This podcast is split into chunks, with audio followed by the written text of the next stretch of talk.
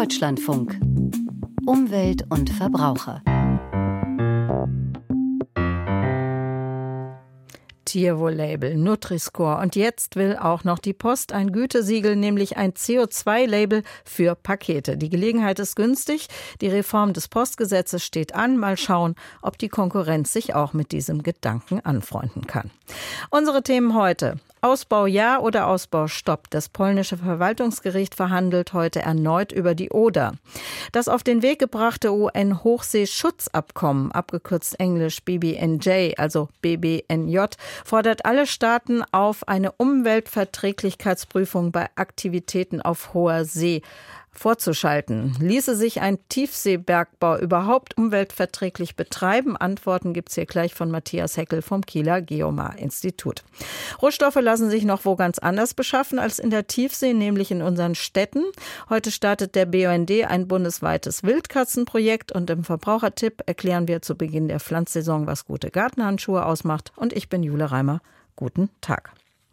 Im Dezember hatte ein Warschauer Verwaltungsgericht einen vorläufigen Baustopp für den Ausbau der Oder erlassen.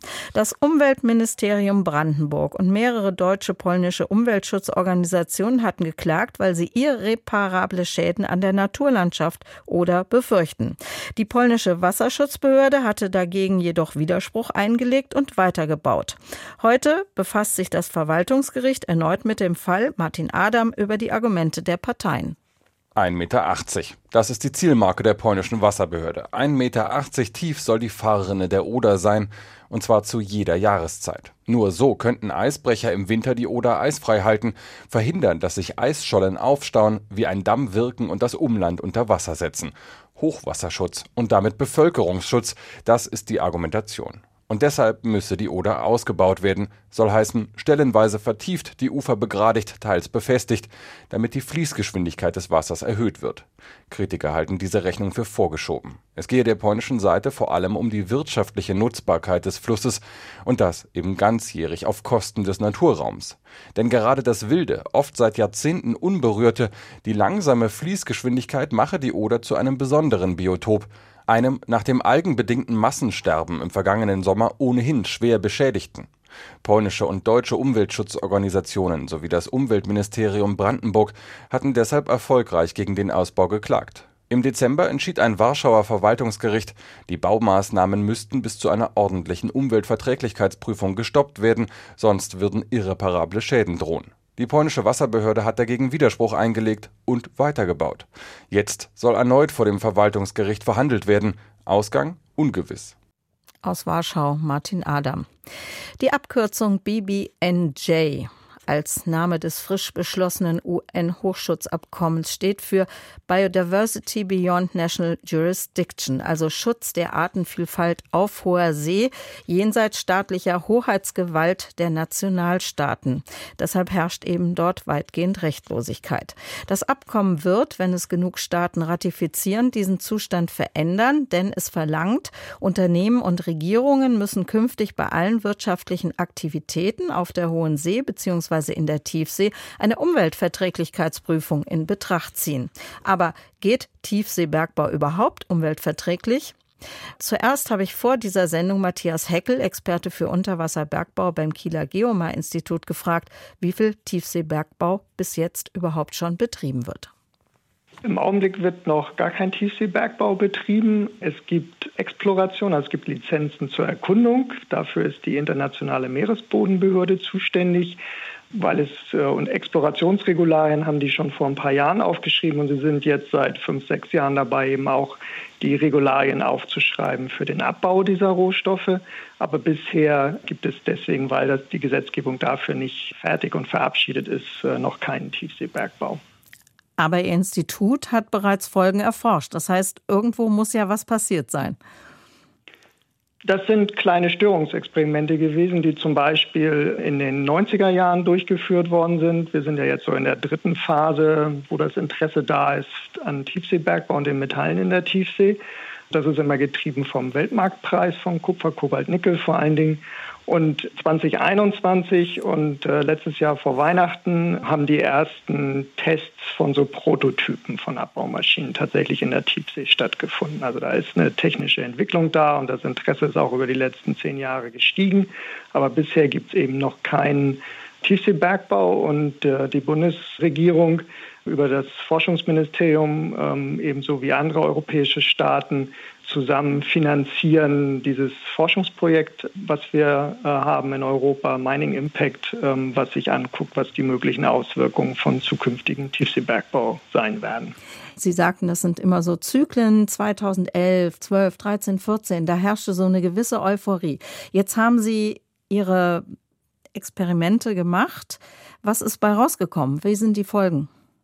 Ja, wir haben die Experimente nicht gemacht. Also die Tests hat der belgische Kontraktor GSR, das ist eine Firma, äh, durchgeführt und wir haben die Chance genutzt, unabhängig dabei zu sein als Wissenschaftler auf einem zweiten Schiff, um diese Tests zu untersuchen, was, was die Auswirkungen sind. Und die Auswirkungen vom Tiefseebergbau sind sehr langfristig, weil da unten das Leben eben sehr langsam vorangeht. Das heißt, die Störungen, die wir jetzt setzen, die werden wir auch noch in vielen Jahrhunderten und ein paar Jahrtausenden sehen. Und äh, wir sehen an alten Störungsspuren, Experimenten, die in den 90ern durchgeführt worden sind, dass über drei, vier Jahrzehnte äh, eigentlich gar keine Erholung in irgendeiner Form oder Anpassung passiert, sondern das sieht so aus wie gestern. Wie sieht es dann aus? Also welche Arten sind in welcher Form betroffen? Welche Mikroorganismen? Ja, es sind alle, also es wird beim Tiefseebergbau, wenn wir über Manganknollen reden, dann wird der Meeresboden komplett die oberen fünf bis zehn Zentimeter, also die belebte Schicht tatsächlich, wo alles an Würmern ähm, und größeren Organismen und auch der Großteil der Mikroorganismen drin lebt, wird komplett abgetragen. Das heißt, das ist hinterher zerstört. Und das auf großen Flächen, weil aus ökonomischen Gründen werden die Firmen so im Schnitt 200 bis 300 Quadratkilometer Fläche pro Jahr und Abbauoperationen äh, abbauen müssen beim Manganknollenabbau. Und hinzu kommt dann noch eine zweite Schädigung, wo die aufgewirbelte Sedimentwolke, die da auch bei entsteht bei dem Vorgang, sich wieder ablagert. Das, da reden wir tatsächlich über ein paar Zentimeter Ablagerung im Umfeld, sodass wir tatsächlich mehrere hundert Quadratkilometer zerstörte Tiefseeumwelt pro Abbauoperation pro Jahr haben. Also wirklich große Flächen. Und die Lizenzgebiete die dann eventuell abgebaut werden über die nächsten 100, 150 Jahre, wenn Tiefseebergbau stattfindet. Die haben in der Clarion-Clipperton-Zone im Pazifik äh, so die Fläche von halb Europa. Mhm. Ich habe immer wieder auch gelesen, dass Firmen damit werben, sie hätten jetzt ganz schonende Methoden entwickelt, ganz schonende Maschinen. Ja, also entwickelt sind, sind solche Schonen, nenne ich sie jetzt mal, oder wie, wie diese Firmen sich das ja selber verkaufen als Schone, sind die noch gar nicht, sondern es gibt so erste Tests an Mechanismen, wo einzelne Knollen abgesammelt werden sollen. Wir reden aber bei den ökonomischen Flächen, ähm, die interessant sind zum Abbau, da liegen diese Knollen tatsächlich dicht an dicht nebeneinander. Ähm, und das ist so toniges Material, so ähnlich wie Wattenmeer im Grunde genommen. Wenn man da einen Stein rausnimmt, dann hängt da auch Sediment dran. Und so ist das bei den Knollen auch. Man hat nochmal so das gleiche Volumen mindestens an Sediment dran kleben. Und bei den ökonomisch interessanten Flächen würde auch solche Technik mit solchen Pflückgeräten am Ende dazu führen, dass die gesamte obere Schicht abgetragen, äh, entfernt worden und zerstört worden ist. Also äh, die Technik, die jetzt auch getestet worden ist, ist anders. Sie saugt das wie so ein Staubsauger komplett ein. Auch schädlich, ja? Ja, also das muss jedem klar sein. Wenn wir über Tiefseebergbau reden, dann haben wir Schädigungen, die langfristig sind und wir haben beim, bei den Manganknollen auch sehr großflächige Schäden. Das ist wie beim Bergbau an Land. Ähm, nur die Flächen sind noch viel größer beim Manganknollenabbau. Auf Jamaika in Kingston, am Sitz der Internationalen Meeresbodenbehörde, beginnt heute eine dreiwöchige Konferenz über das weitere Verfahren beim Bergbau. Bei dieser Behörde liegen bereits Anträge auf Bergbau vor. Wird sich jetzt diese Konferenz an den Beschlüssen des UN-Hochseeschutzabkommens BBNJ orientieren? Also erstmal voraus ist, bei der Internationalen Meeresbodenbehörde hat noch kein, keine Firma oder ein Staat, muss ja immer über Staatengeschehen, Abbaulizenz beantragt. Das geht im Augenblick auch noch gar nicht, weil dieser Mining Code für den Abbau noch nicht erstellt ist. Das ist frühestens möglich, so wie es aussieht, dann ab Juli diesen Jahres. Im Augenblick gibt es nur Lizenzen für die Erkundung dieser Rohstoffe. Das, das muss man wirklich mal voneinander trennen. Die Abkommen zum BBNJ, zum, zur Hochsee jetzt, ähm, da geht es auch um Fischerei vor allen Dingen, weil die Wassersäule, die über dem Meeresboden ja ist, die wird auch beeinträchtigt beim Tiefseebergbau und, und rechtlich ist die Internationale Meeresbodenbehörde nur für den Meeresboden zuständig. Und da ist so, ein, so, eine Überschneidung auch zwischen diesen beiden Verträgen am Ende und da werden wir noch sehen müssen, welche Rechtsrahmen da tatsächlich dann gilt. Zwar dürfen jetzt nicht laut Vertragswerk, das muss ja auch noch ratifiziert werden, die Mitglieder der Vertragsstaatenkonferenz dieses Hochseeschutzabkommens darüber entscheiden, ob eine Umweltverträglichkeitsprüfung notwendig wäre, sondern das macht der Flaggenstaatinhaber des Projekts. Aber der Verzicht auf die Prüfung der Umweltwirkung muss öffentlich und wissenschaftlich begründet werden, wird immer wieder betont. Kann man dann darauf vertrauen, dass die Wissenschaft sich einig ist, dass Tiefseebergbau im Augenblick nichts ist, was man genehmigen kann, ohne große Schäden zu verursachen? In der Wissenschaft gehen die Meinungen, ob das jetzt verantwortungsvoll ist oder nicht, ähm, auch auseinander, so, so wie es bei der Bevölkerung vermutlich auch der Fall sein wird. Ähm, weil eben auch der Bedarf an Metallen da ist ähm, im Rahmen der Energiewende und wir eben an Land mit den Rohstoffen Abhängigkeiten von bestimmten Ländern haben, so vor allen Dingen China oder für Kobalt im Kongo. Und ähm, solche geopolitischen Spannungen könnte man natürlich mit Tiefseebergbau dann auflösen. Aber nochmal, für den Meeresboden und die mineralischen Rohstoffe, also diese Metallerze am Meeresboden, ist die Internationale Meeresbodenbehörde zuständig, die dafür jetzt die Abbauregularien seit einigen Jahren aufschreibt und formuliert. Die sind viel weiter. Das ist relativ konkret, wie so ein, äh, eine Umweltfolgenuntersuchung, äh, Gutachten aussehen soll. Und ähm, von daher muss man auch sehen, juristisch, wie jetzt das Hochseeabkommen, was gerade geschlossen worden ist, da eine Überschneidung, wer da, da nachher die Hoheit juristisch hat. Ja, und das vorab aufgezeichnete Interview mit dem Meeresexperten Matthias Heckel vom Kieler Geomar-Institut finden Sie nachher auch auf deutschlandfunk.de und in der DLF Audiothek. Rohstoffe und Energie sind endlich. Das wissen wir jetzt auch alle. Das gilt bei Metallen für Laptops oder Autos genauso wie bei Sand für die Glasherstellung oder bei Holz für die Papierproduktion. Recyceln heißt deshalb das Gebot der Stunde. Forscher haben in der Nähe von Zürich eine Wohnung komplett aus recycelten Stoffen gebaut.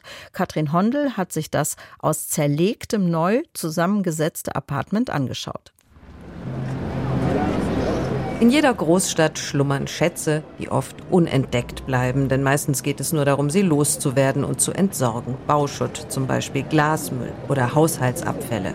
Beim Urban Mining wird der Schatz geborgen und der Müll zur wertvollen Rohstoffquelle. Enrico Marchesi ist Innovationsmanager am Schweizer Forschungsinstitut für Materialwissenschaften und Technologie EMPA. Die urbane Mine, sagte schon der Name, urban, es geht um die Stadt, dass die Stadt zu einem Materiallager wird, dass nicht mehr mehr Materialien aus den natürlichen Minen nehmen, sondern eben durch diese urbane Mine ersetzen. Was die Stadt als menschengemachtes Materiallager und Rohstoffmine insbesondere für die Baubranche so alles hergibt, zeigt Enrico Marchesi in der Modellwohnung des Forschungsinstituts in Dübendorf bei Zürich, in der Unit Urban Mining and Recycling. Diese Unit Urban Mining and Recycling bedient wirklich die Anforderungen, die ein Gebäude erfüllen muss, damit es als Materiallager funktioniert.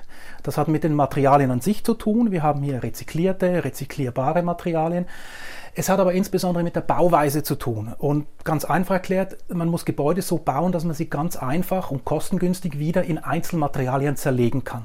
Und das wurde in dieser Wohnung erstmals quasi zu 100% konsequent umgesetzt. Zum Beispiel bei der Backsteinwand, die eine offene Küchenzeile vom Wohnzimmer trennt. Die Backsteine sind nicht vermörtelt, sondern auf Metallstäben aufgefädelt. Die Wand kann also leicht wieder auseinandergenommen werden für neue Projekte. Und ihre Einzelteile, die Backsteine, haben sowieso schon eine Vorgeschichte. Das sind erstmal ganz normale Backsteine. Das Material ist aber wiedergewonnen. Das waren ursprünglich mal Gebäude. Wir haben ja Gebäude aus Beton, aus Backstein, aus Mauerwerk. Da gibt es eine Firma, die hat einen Prozess, wo sie das Material sammelt, zerkleinert und wieder neue Backsteine herstellt. Alles ist recycelt und alles kann wieder recycelt werden. Nichts in der Urban Mining Wohnung ist beschichtet, bemalt oder verleimt und es sieht dabei auch noch sehr gut aus. Besonders schick die Wände im Bad und die Arbeitsfläche in der Küche. Sie bestehen aus hellen Glaskeramikplatten. Und hier sieht man auch mit dem Licht, wie toll dieses Material auch wirklich aussieht.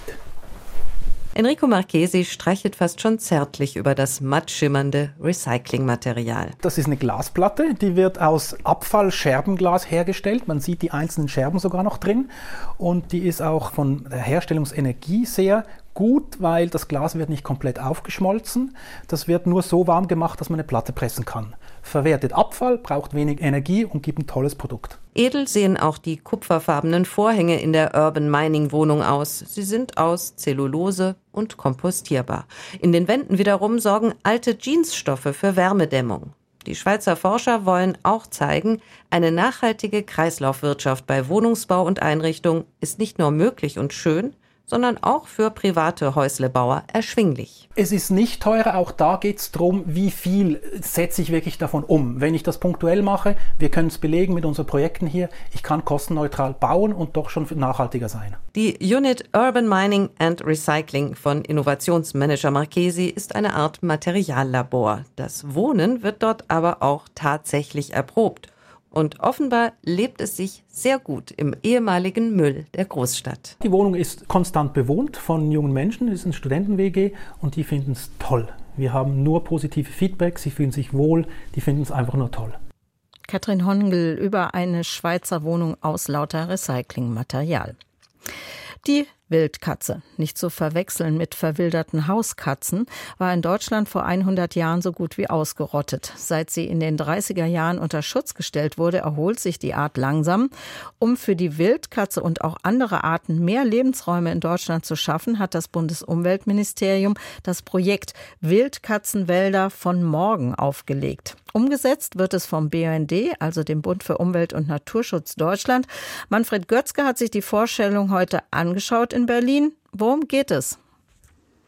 Es geht darum, artenarme Wälder, die ja oft nicht viel mehr sind als Baumplantagen, wieder in naturnahe Lebensräume zu verwandeln. Und zwar in solche, in denen sich die Wildkatze und eben auch diese anderen gefährdeten Arten wohlfühlen, sagt Friederike Scholz vom BUND. Sie ist die Leiterin des Projektes Wildkatzenwälder.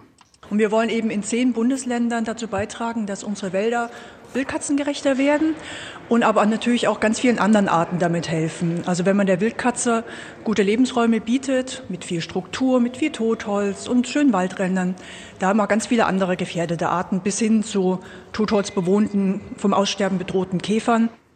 Das Ganze ist aber auch ein Beitrag zum Klimaschutz, weil Wildkatzenwälder sind artenreiche Laubmischwälder und damit auch klimaresistenter. Mhm. Was ist ein Wildkatzenwald? Genau? Das, das ist vor allem ein unaufgeräumter Wald mit viel Totholz und Gebüsch, wo auch mal ein umgekippter Wurzelteller stehen bleibt. Also mit Räumen, wo sich die ja sehr scheue Wildkatze verstecken kann und ihre Kitten aufziehen kann. Die Wildkatze braucht aber auch ja, strukturreiche Waldländer, offene Flächen im Wald mit Deckung, also Lichtung zum Beispiel, wo sie Mäuse jagen kann. Die Wildkatze ist ja wie die Hauskatze ein ausgesprochener Mäusejäger. Und das alles sind dann eben auch Bereiche, die vielen anderen Arten zu zugutekommen. Mhm. Wie wird aus einem, sagen wir mal, Anführungszeichen normalen Wald oder Forst ein Wildkatzenwald? Also einerseits, indem man einfach mal Unordnung im Wald bestehen lässt, also nicht jeden umgefallenen Baum direkt wegräumt. Es geht aber auch um die Gestaltung von, von den genannten Waldrändern, was nur gemeinsam mit Freiwilligen und Ehrenamtlichen umgesetzt werden kann, eben zum Beispiel vom BUND, sagt Friederike Scholz. Natürlich können wir jetzt nicht im Rahmen des Projekts alle Fichtenmonokotone in Deutschland umwandeln in tolle Wildkatzenwälder. Wir haben in den zehn Bundesländern jeweils Projektgebiete, wo wir ganz eng eben mit Försterinnen und Förstern zusammenarbeiten, aber auch mit Akteuren aus den Bereichen Grundbesitz, aber auch Kirchengemeinden, weil die auch oft Flächenbesitzer sind. Und da werden wir zum Beispiel mit denen zusammen Waldränder aufbauen, aber auch wirklich dafür sorgen, dass eben gerade diese, ich sag's mal, Unordnung wirklich im Wald vielleicht auch ein bisschen mehr Akzeptanz findet. Gefördert wird das ganze Projekt vom Bundesumweltministerium. Es geht ja auch um Vermittlungsarbeit und zwar mit gut 6 Millionen Euro. Mhm. Wie gefährdet ist die Wildkatze zurzeit in Deutschland? Sagen Sie mir mal so, sie ist immer weniger gefährdet. Also inzwischen gibt es äh, 6.000 bis 8.000 Wildkatzen. Das sind aber insgesamt immer noch sehr wenige. Sie gilt aber in Deutschland nach wie vor laut roter Liste als gefährdete Art. Und sie ist auch so eine sogenannte Verantwortungsart, weil der Verbreitungsschwerpunkt der Wildkatze in Europa liegt in Deutschland.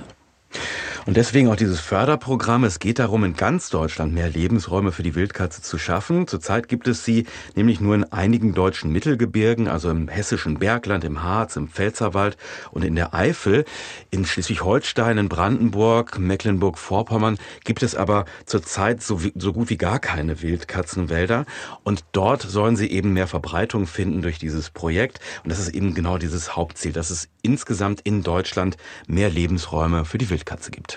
Manfred Götzke berichtete über Wildkatzenwälder von morgen. Deutschlandfunk Verbrauchertipp Sobald die Temperaturen es zulassen, zieht es viele in die Gärten oder auf die Balkone. Da wird gepflanzt, getopft, umgetopft, gesägt oder auch Holz gestapelt. Und da empfiehlt es sich, mit Schutzhandschuhen zu arbeiten. Worauf achten bei der Auswahl der Gartenhandschuhe? Margret Bielenberg mit dem Verbrauchertipp. Wer Frühlingsblumen in die Erde setzt, kommt mit gut sitzenden Stoffhandschuhen sicherlich bestens zurecht. Anders sieht es bei gröberen Arbeiten aus, bei denen es zum Beispiel zu Stich- oder Schnittverletzungen kommen kann, sagt Martin Breitbach, Bundesgartenberater beim Verband Wohneigentum in Bonn. Beim Arbeiten rutscht man mit dem Messer oder der Säge ab. Im Gewirr der Äste sehe ich bei Schnittmaßnahmen vielleicht meine andere Hand nicht oder beim Anpacken von Scheitholz äh, rannt man sich so einen Splitter in den Finger. Klar lohnt sich da natürlich eben auch einen entsprechenden Handschuh zu tragen. Schutzhandschuhe werden in verschiedene Klassen eingeteilt, je nach Abrieb, Schnitt, Weiterreißen oder Durchstich, sagt Tristan Jorde von der Verbraucherzentrale Hamburg. Im normalen Haushaltsgebrauch kommen Sie mit Schutzklasse 1 aus, da brauchen Sie auch diese Piktogramme nicht zu beachten. Wenn Sie höhere Schutzklassen brauchen, dann gibt es eben diese Hinweise, das sind eben Piktogramme mit einem Hammer oder mit einem Reagenzglas, wo was raustropft, eben auf die Chemikaliensicherheit anspielend, ja.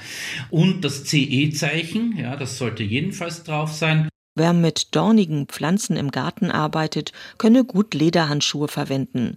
Kommt es besonders auf Fingerfertigkeit an, dann bieten sich Latex- oder Nitrilhandschuhe an, sagt Martin Breitbach. Nitrilhandschuhe haben also ein bisschen einen Vorteil durch höhere mechanische Festigkeiten ähm, und auch gegenüber chemischen Bestandteilen sind sie ein bisschen widerstandsfähiger. Ein Gartenhandschuh, der für alle Verwendungszwecke passt, gibt es nicht, sagt Martin Breitbach. Er empfiehlt, sich individuell beraten zu lassen.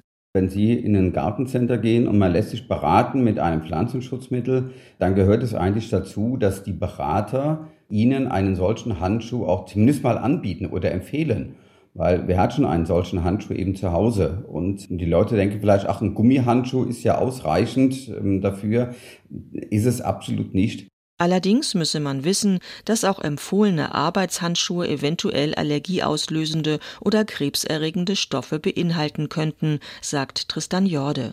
Es wären zu nennen bei diversen Kunststoffen Weichmacher, es wären zu nennen vor allem bei schwarzen Kunststoffen und Gummis die sogenannten PAKs, polyzyklische aromatische Kohlenwasserstoffe, die sehr, sehr problematische Stoffe sind, aber schon beim banalen Leder, das unter Umständen chrom gegerbt ähm, in den Handel kommt, können Sie da sich schon Hautprobleme einhandeln. Potenziell betroffen ist, wer damit lange arbeitet. Das Problem sei, dass es zwar Kennzeichnungen auf den Handschuhen gebe, aber kaum Kontrollen, so der Verbraucherschützer. Diese Sachen werden vom Erzeuger oder Händler selber angebracht und da existieren kaum Kontrollen oder jedenfalls viel zu wenige.